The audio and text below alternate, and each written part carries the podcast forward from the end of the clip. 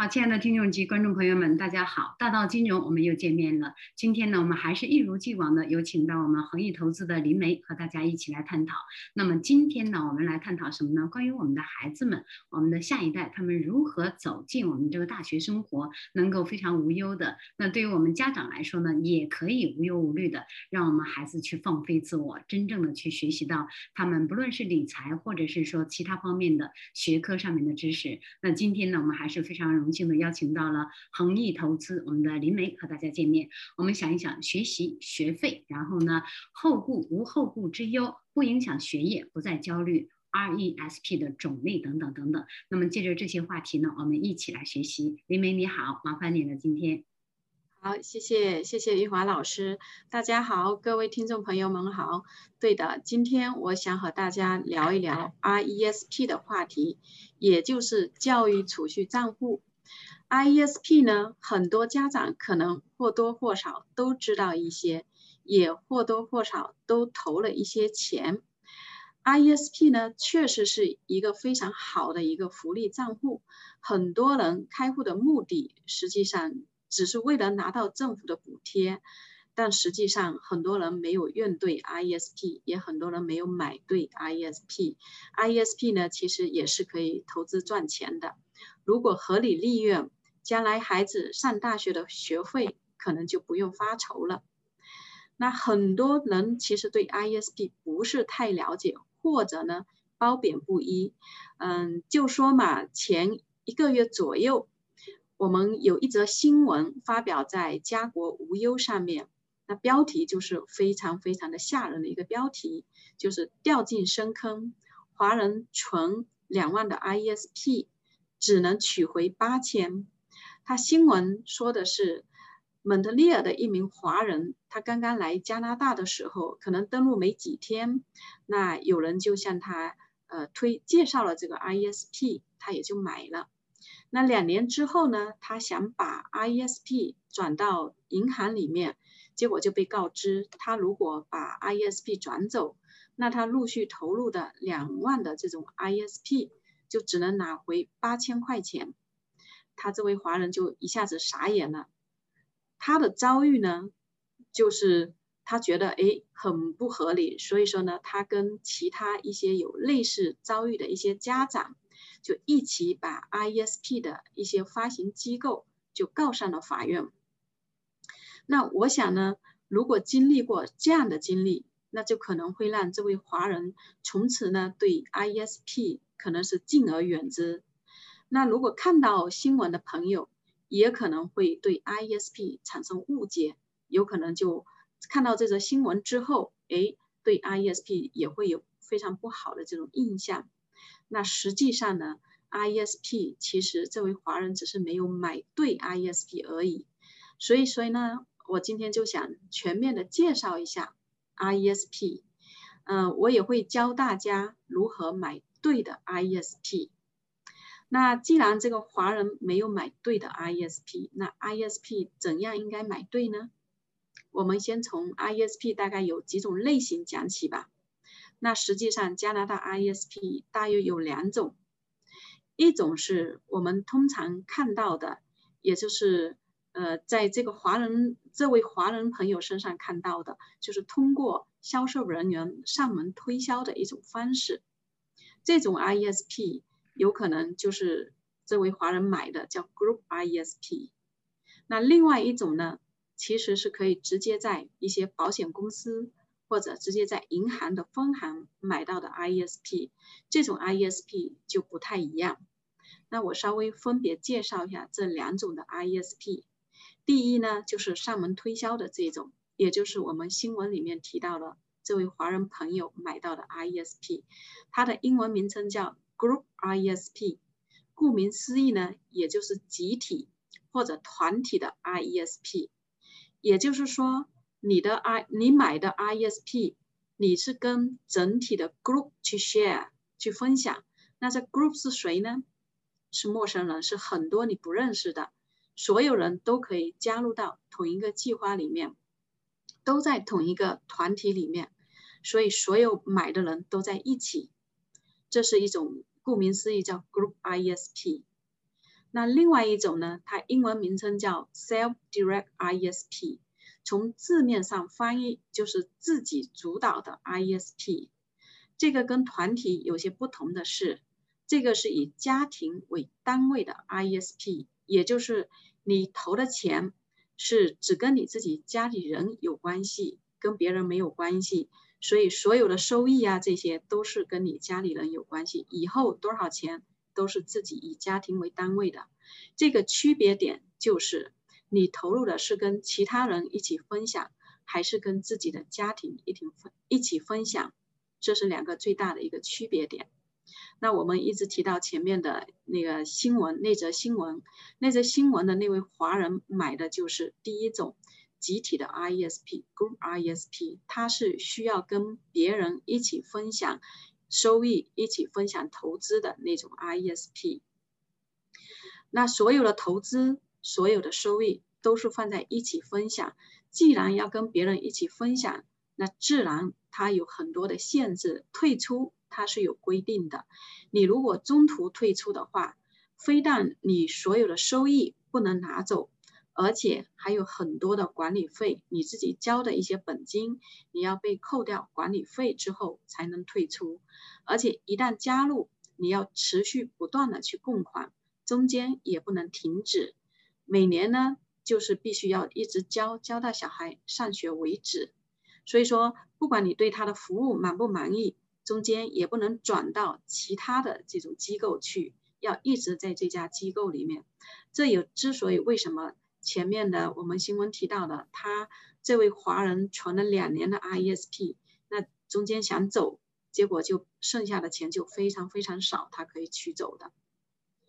所以呢，总的来讲，这种集体的也有它适合的群体，它要比较适合那种非常有钱的，而且能够持续一直供到小小孩上学的这种，中间一点都不能断的。像这种如果能符合这样的要求，那可能就不需要去转这些。但是呢，你如果做不到这一点，做不到一直持续下去，那你可能考虑的就要买另外的一种 ISP。那实际上呢，我自己的经验，我个人呢，实际上刚刚来加拿大的时候，我也是买到了这种 Good 的 ISP，因为呢，我刚才讲过。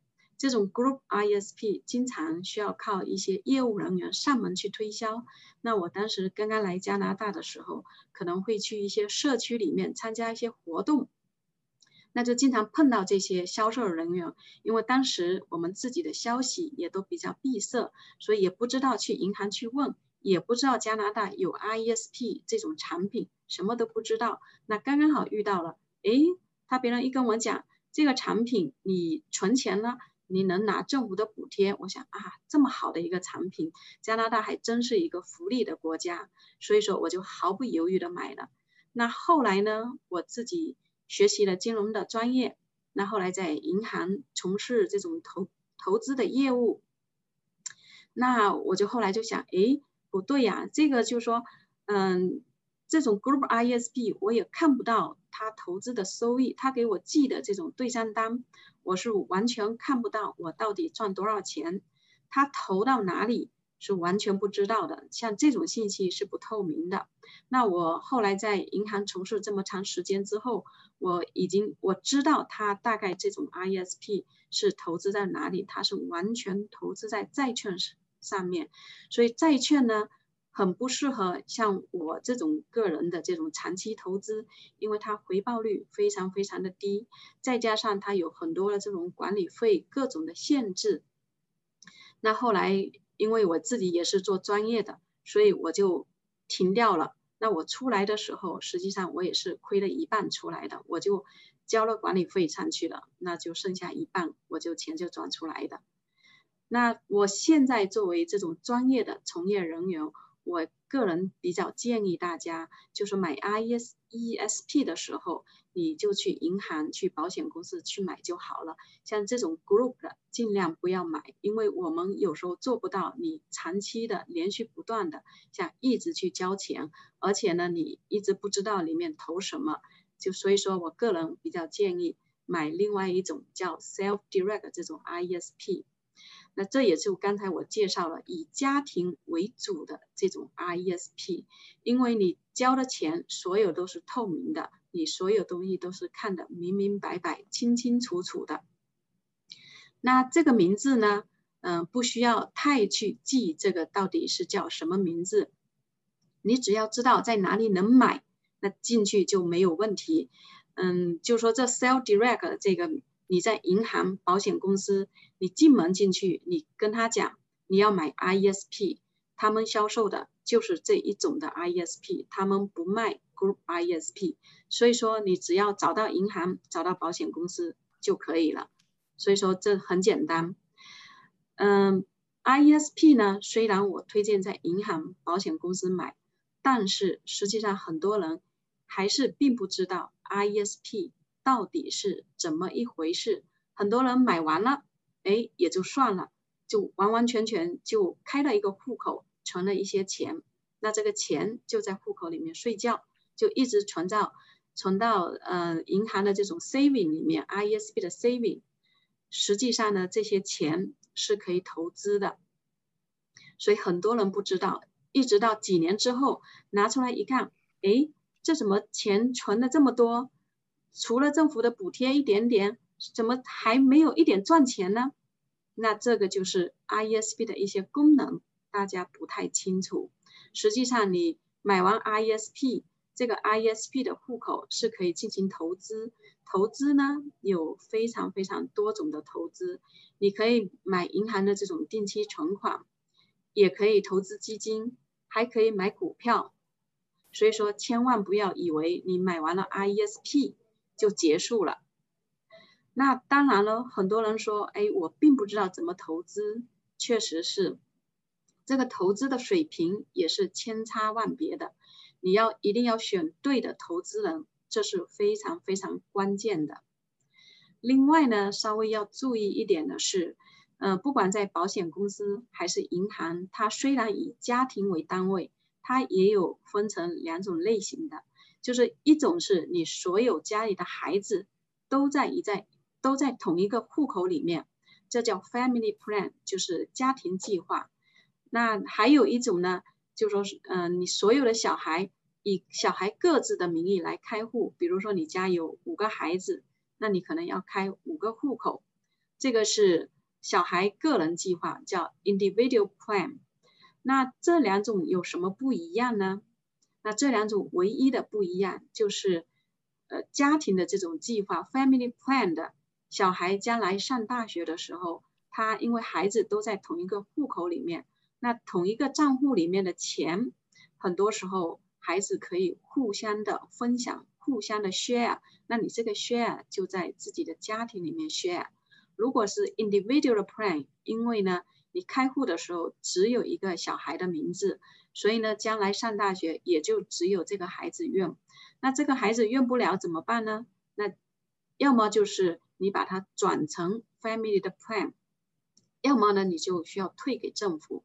所以说这唯一不一样的就是是否是否直接的能够在同一个账户里面整个家庭小孩的一起 share，还是说只有一个人的这种分享自己的贡献的这种资金。这是两种比较不一样的，这个这在银行啊，还有保险公司开户的，呃，但如果是这两种如果开错的也没有关系，中途都是可以换的。就是说你即使开了 individual plan 的，你中途也可以换。所以说在保险公司还是在银行是非常非常灵活的。将来的时候，唯一有一个不能分享的就是叫 Canada Learning Bond。这个是一些低收入家庭的一些补贴，那就是单个孩子的名义，以单个孩子来用。如果这个孩子将来不上学，那这个钱就退给政府就可以了。但有一个好处就是，政府给了你这些本金，你本金赚的钱还是作为给你这个家庭来使用的。这就是我今天讲的第一部分，嗯，ISP 的分类。还有就是 I E S P 大概应该买哪一种 I E S P？刚才呢，林玲你在讲的时候呢，已经有观众给我留言了，说，哎，他已经遇到问题了，然后他是一次性存了一笔钱进去，也不知道是 group 还是 self director 的那种的钱，也是这个有朋友的小孩，然后。好像是过意不去的那种，然后呢就去买了，结果呢现在好像每一次拿钱出来，现在孩子他的小孩子说已经到了十八岁读大学的时候了，但是他拿钱第一笔钱出来的时候呢花了很多手续费，第二笔钱呢他是在今年的五月份，他问对方可不可以拿，但是对方说不可以拿，那还要告诉他如果你要往外拿，然后呢就要付出很多，我想这个可能就是他说他就是遇到了和您刚才讲的这个 group。这个。呃，plan 是一样的这种性质，但是他自己在刚开始的时候不知道，这也说明了一点，投资啊，或者是我们做任何的跟基金有关系的事情呢，都有很多的坑，大家一定要小心小心一些。所以这个呢，就是告诉我们各位听众或者是观众呢，我们学习之重要性，是吧？恒毅讲坛，不论是恒毅讲坛、恒毅投资，还是我们大道金融，我们会从生活的各个方面来告诉你们，怎样把这个钱放到一个恰到好处的地方，然后呢，让你。真正起到无后顾之忧，然后几年之后，不论是你养老还是孩子读书呢，都可以真正踏踏实实的用到这笔钱，而不是中间出现这样或那样的状况。在这里呢，我们也要提醒各位一定要注意。那好，现在呢，我们继续把时间交给林梅，给我们讲一讲这个 RESP 的定义到底是什么。我觉得很多时候我听了很多 salesman 这个说法。他就是站在客户的这个角度，或者是站在呃不知道未来可能是有可能是客户这个角度，然后来讲这个 RESP 的好处。当时讲的是天花乱坠的，但是买完之后了，可以说就是销声匿迹了，人都看不到了。所以呢，来给我们好好讲一讲定义是什么。林梅，有请你。好的，谢谢。好，那我们既然知道了这两种 RESP 的不同，那我们回来来讲讲。RESP 本身来研究一下这个账户到底意味着什么。RESP 的英文全称呢是 Register Education Saving Plan，那翻译过来呢也就是注册教育储蓄计划。那这是一个储蓄计划，那很多人把它叫做教育基金，这个叫法不对。所以说，正是因为把它叫做教育基金，那很多人以为买了就可以了。并不是的，这是一种教育，呃，注册教育储蓄计划，这是政府鼓励孩子的家长们为孩子将来上学进行的一种储蓄。那既然政府是鼓励家长进行储蓄的，那自然而然政府也会给作为这种储蓄的家长进行奖励。也就是说，他你如果是家长们为孩子们存了这种。RESP 教育储蓄计划，那政府也会给相应的补贴。那这个补贴呢，不但是由联邦的，还有各个省的补贴。有部分省份有，不是所有的省份都有。那政府的补贴具体给多少呢？我们一会儿再来讲。那我这先来讲一讲这种账户什么人可以开。那账户的持有人可以是父母亲，也可以是。嗯，爷爷奶奶或者姥姥爷爷都是可以。那父母亲呢？他可以是有收养的孩子，也可以是亲生的孩子，都都可以的。爷爷奶奶也一样。所以说，只要愿意为孩子而储蓄，政府都会鼓励。这是政府。那政府为什么要鼓励呃家长们进行对孩子进行奖励呢？进行储蓄呢？这里有一个故事，我们要来看一看 RESP 是怎么来的。嗯，我们来讲讲 RESP 的历史吧。我们知道加拿大为大家养孩子出了很多的政策，最直接的就是很多时候给你发牛奶金、各种补贴等等。那 RESP 是专门为教育而做的一种奖励的账户。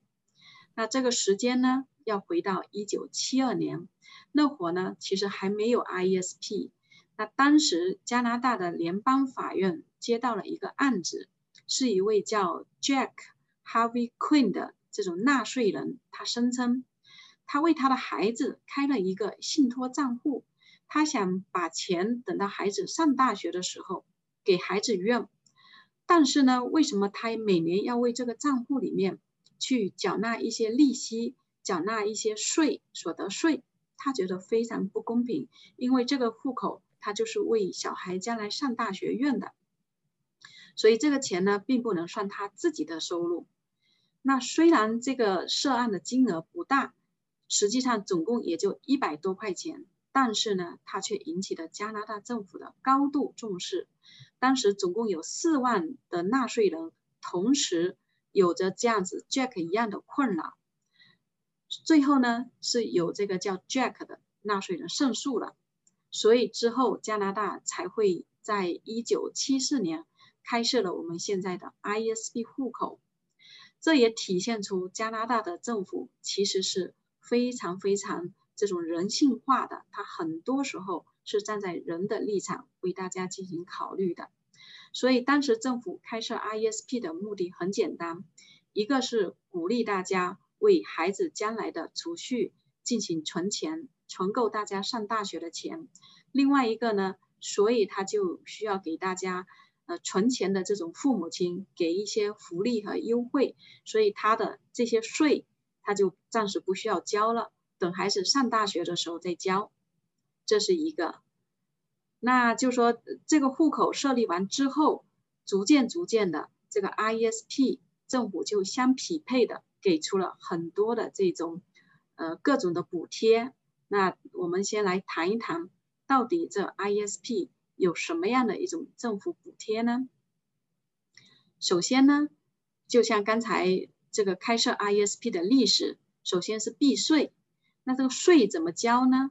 税呢，就是说你现在给小孩存钱，那里面现在增长的所有的钱，包含政府拿到的补贴，增长的钱你暂时都不需要报税。那税呢，要等到将来小孩把钱取出来之后，因为这个钱是给小孩上学用的，所以说呢，嗯，你赚的钱部分加上政府的补贴部分。这一部分是以小孩的名义来上税的，然后父母亲自己交的钱部分，那是算本金，本金取出来一点都不需要纳税。那我们知道，小孩上学的时候，实际上小孩那会儿没有多少的收入，那很多人收入是零。那我们都知道，每个人都有一定的免税额，所以实际上那会如果以小孩的名义来纳税的话，其实。很多时候也都不需要交税，这也就是为什么 ISP 是一个非常好的一个避税的功能，有一个这样的非常好的一个功能。那 ISP 自然而然还有一个非常好的一个好处，那就是可以拿到政府的补贴。那政府的补贴有非常多的类型，嗯，首先我先讲一下在联邦层面上的一个总额。总额呢，大概一个小孩的 lifetime，它有一个叫 CESG 的，叫 grants，大概总额是七千二。另外呢，对低收入家庭的一个补贴叫 Canada Learning Bond，CLB，大概两千块钱，总共合起来是九千二。那九千二是怎么能得到的呢？政府不是一次性的把钱就放到您的户口里面去，而是每年一点一点的放入。他这也是，呃，政府鼓励你每年你从自己的钱拿一部分，一点一点的为孩子存钱。那普通来讲呢，大概每年在，呃，一个小孩每年你存入两千五，那基本上最低的是能拿到百分之二十，也就是五百块的一个补贴。那你如果是低收入的家庭，那你还可能开户的时候，你可能就能拿到。五百块的 Canada Learning Bond，然后呢，你这 CESG 的补贴，你如果是低收入的，它会多一点点。呃，第一个五百有可能百分之四十，第二个五百有可能百分之三十，剩下的百分之二十，一直到你两千五满的时候，那总共就会多于五百块钱。但是要记住，这个 lifetime 的总额是七千二，实际上不管你。的是高收入还是低收入？你 lifetime 拿到的这个 CESG 是一样的，七千二，只是低收入的政府先给你，就是可能前面的先存的，就是马上就给你多一点钱去做投资。那 lifetime 的低收入的 Canada Learning Bond 是两千块钱，这是联邦政府层面上给的一些补贴。那实际上在各个省，很多省也有各自的补贴，比如说魁北克省，魁北克省一般拿到的是联邦政府的一半的补贴，也就是说，你给小孩存两千五，你可能能拿到二百五十块钱的补贴。那其他的省份，B.C 省还有阿尔伯特省。也都拿能拿到政府的补贴，这三个省份的，所以每个省份的补贴是不一样的。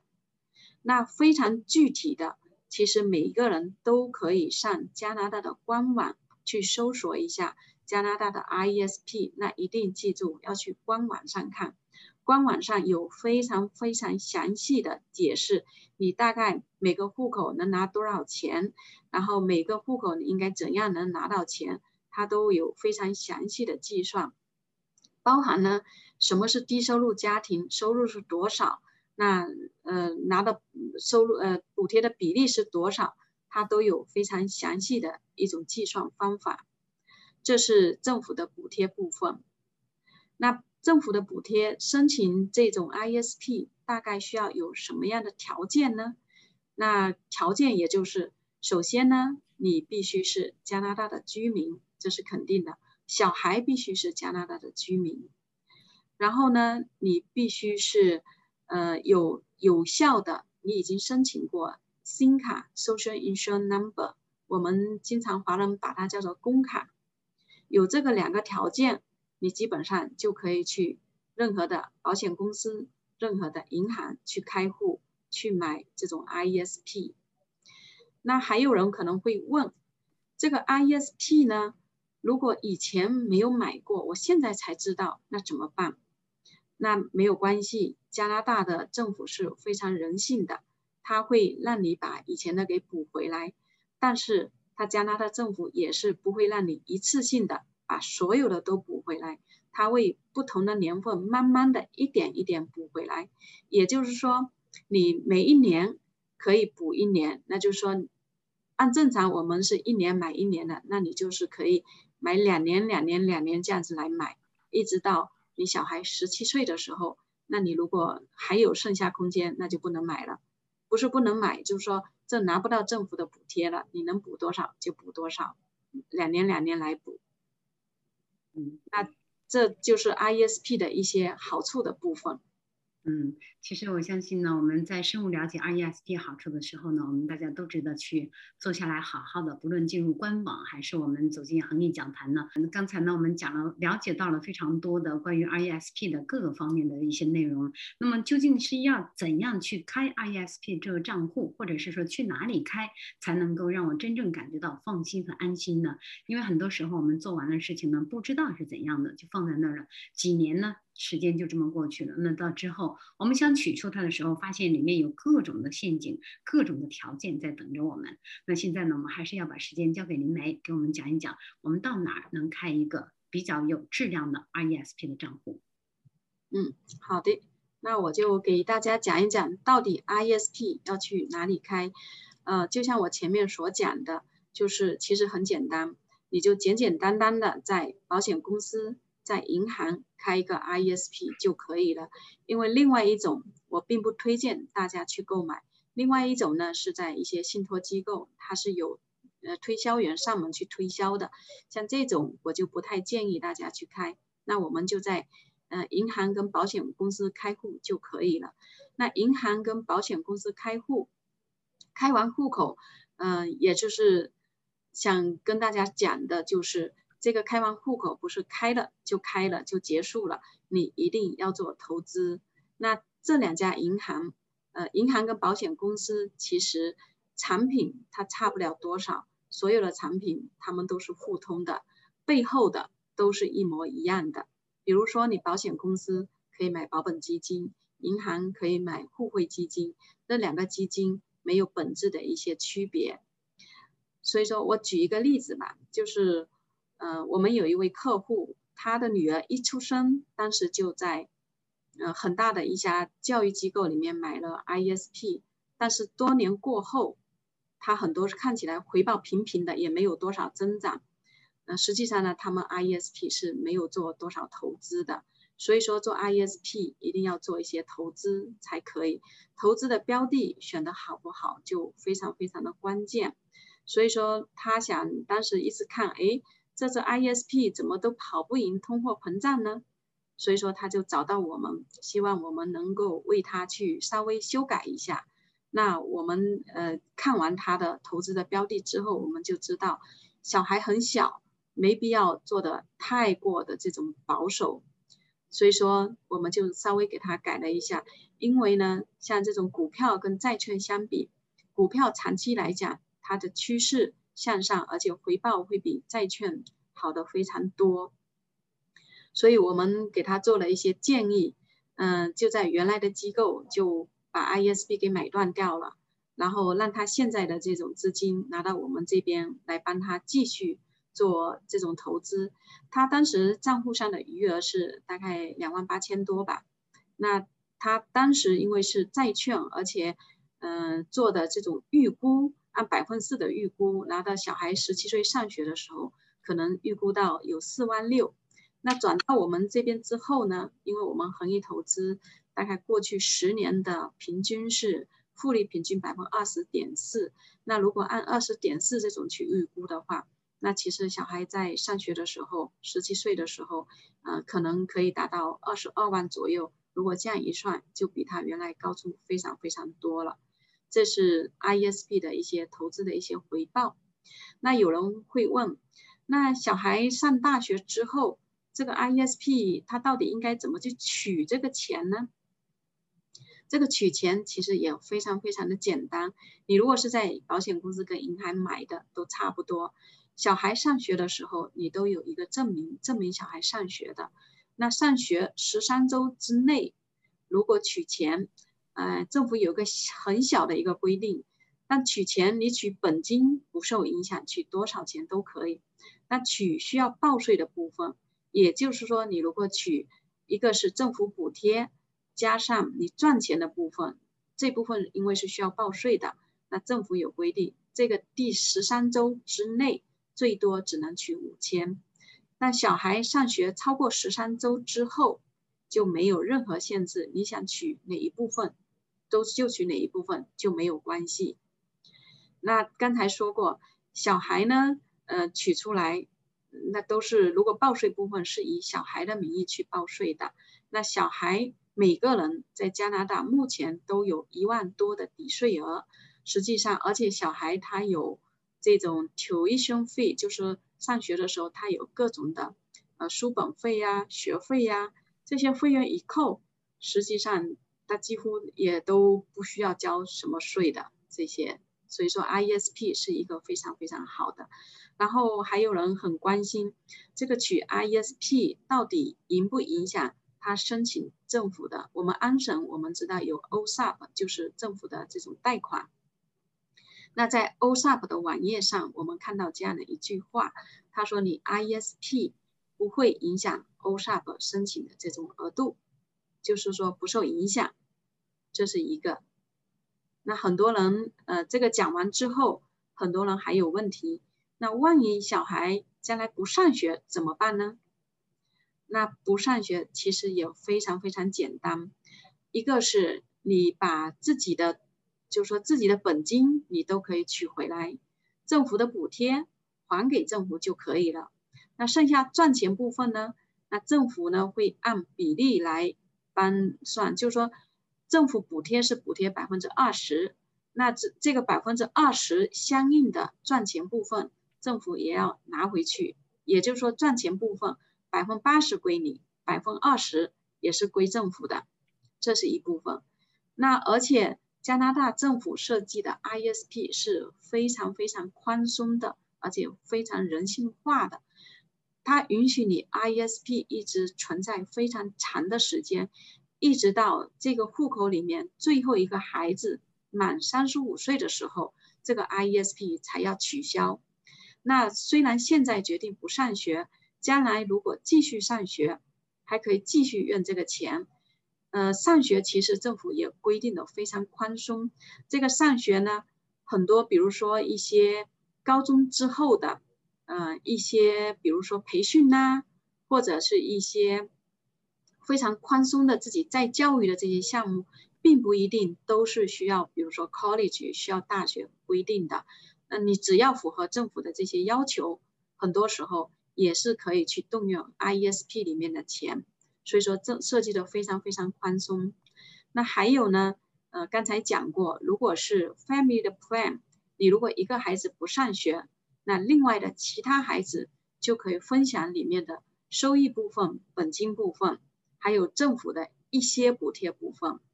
那这些，另外呢，最后再没有办法，很多时候 IESP 还可以 roll over 到 RSP。所以政府考虑一个问题，考虑的非常非常的周到，大家不用太担心孩子以后不上学怎么办，都有办法的。嗯，这是我们第三部分。嗯，我觉得今天晚上啊，林梅你给我们讲的这个些呢，实在是。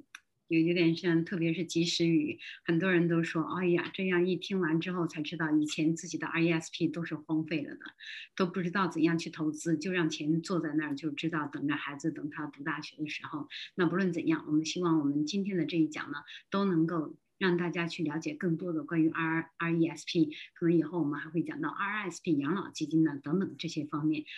好，那刚才呢，我们跟大家讲了很多关于 RE。RESP 各个方面的一些知识。那现在呢，我们来讲讲如何去投资 RESP。因为很多人都说，哦，我买完了就放在那儿，完成一个任务，我给孩子的读大学的时间，或者是读大学他的工本费、学费有了一个交代，是不是这样的呢？那如果不是，RESP 怎样去投资呢？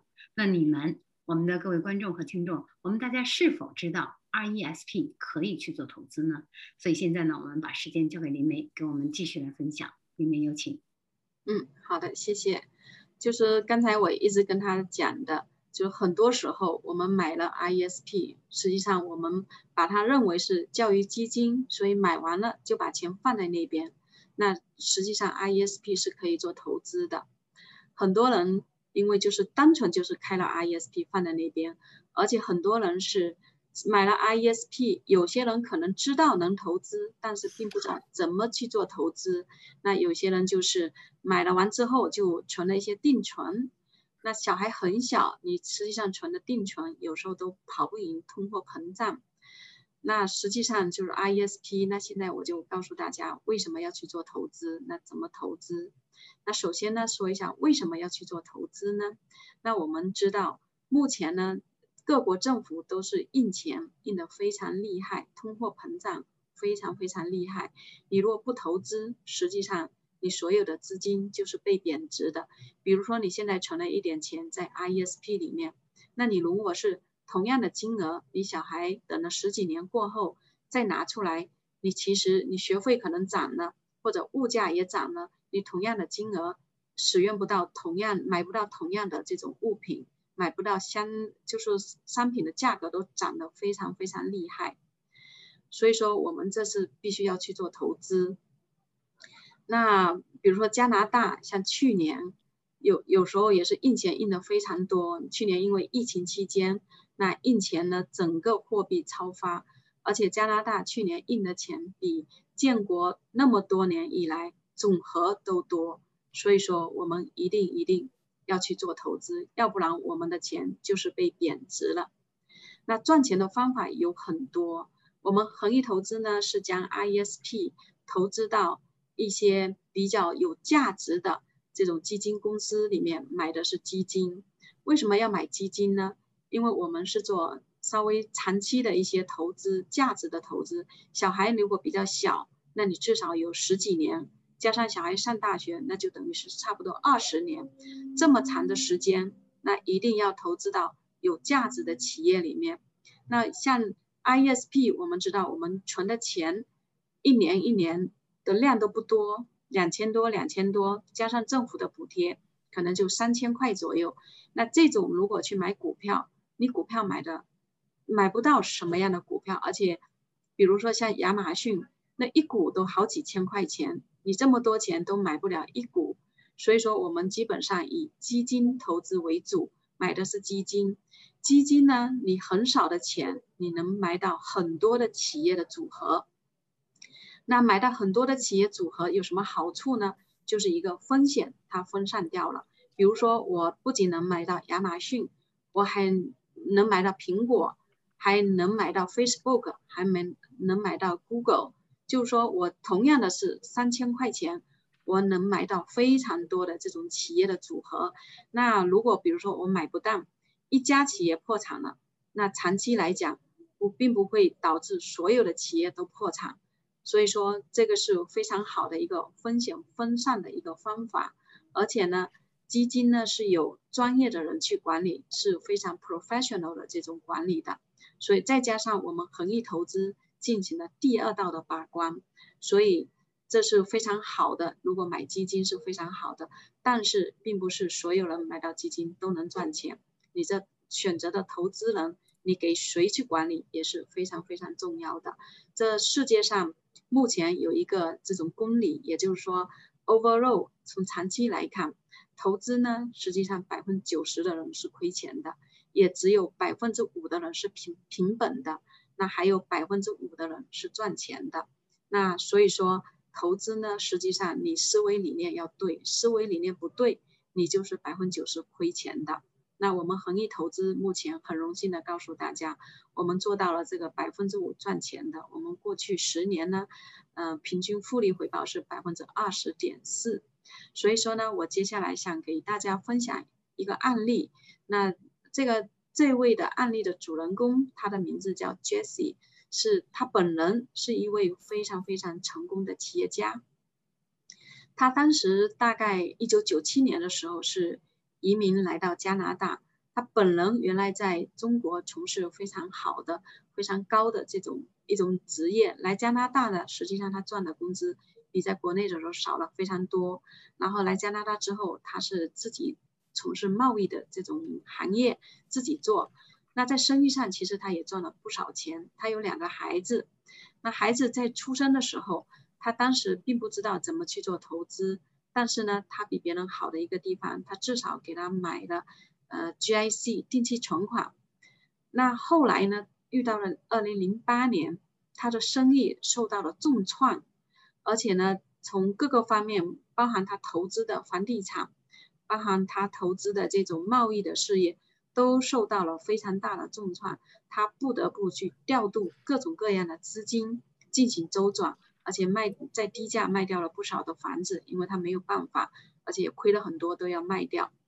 那遭遇了二零零八年之后呢，他深刻的意识到投资的重要性。他当时如果来之前，呃，如果是有去做投资，那在二零零八年遭遇。遭遇这样的这种困境之后，他能如果如果能从投资里面取一些钱出来，去补充他的其他遭遇，他就不会那么困难的，呃，去到处去求人，去去挪用，去挪他的哪里挪他的钱啊这些。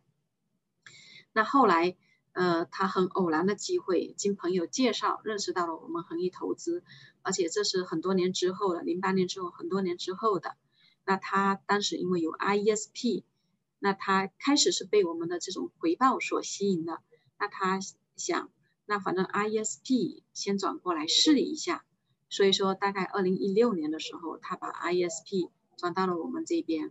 那他原来大概，呃，其实当时离小孩上大学的时间已经没有剩多少年的时间，可能也就剩两三年的时间，三四年的时间。他当时。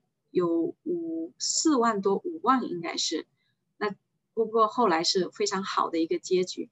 他小孩上大学的时候，他的资金 ISP 有七万多，他非常非常高兴。他这笔钱等于是支付了他其中一个小孩大学所有的生活费用，所以说他所以说非常非常高兴。那他当时想呢，他应该太迟太迟找到我们了。他在想，如果早点找到我们就好了。那他。这笔钱可能会赚得更多，而且呢，这个小孩不仅仅是大学费用，多余的钱还可以给小孩其他的，比如说小孩如果需要创业，那需要买房，都可以有一笔首付，都可以。所以说呢，还是回到我们原来的那句话，投资呢都需要趁早。我们恒益研究院呢，在半个月之前。的讲座里面分析过当下美国的市场，得出的结论是，我们目前处在什么样的一个阶段呢？我们目前处在一个史无前例的一个大牛市的起始阶段，所以说将来这财富只会增加更多，所以你的投资一定要趁早，从现在开始就可以做投资，为孩子做投资，为自己做投资。对，就是这些。是，其实呢，刚才林美你讲过这些之后呢，我的感触特别深。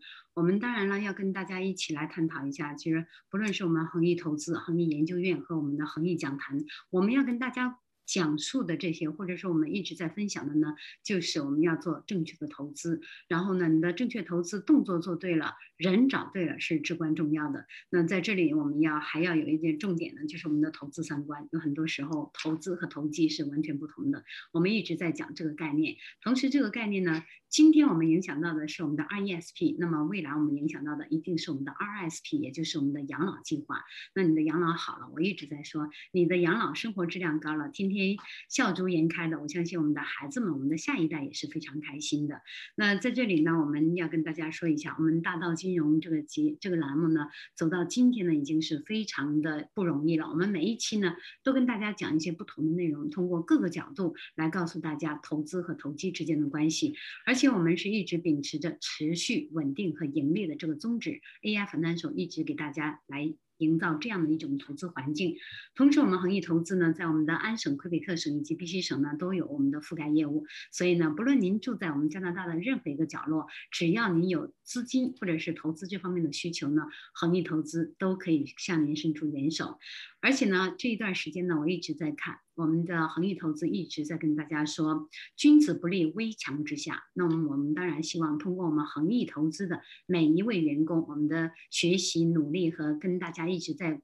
讲的这些分享的这些案例呢，都希望我们能够帮助大家。这些君子不立于危墙之下。我们也说啊，能够遇到谁和帮助到谁呢，也是我们恒益投资一直以来的我们的精神财富。所以在这里也特别的感谢我们恒益投资，给大家创造了这么好的一个学习环境和我们的实践的环境。今天晚上可以说呢，呃，如果林梅您不给我讲这些。啊，RESP 的东西，我觉得我的 RESP 买的还比较是 OK 的。但今天一讲完之后，我发现我的 RESP 睡在那里十七年，小孩子一出生，然后到他现在读大学了，一直在睡觉，真的跑不过通货膨胀。我们希望，我我是衷心的希望我们的听众能够听到我们这一讲的各位听众呢，一定一定不要错过我们这个投资的机会。希望大家不要走。重着我的老路，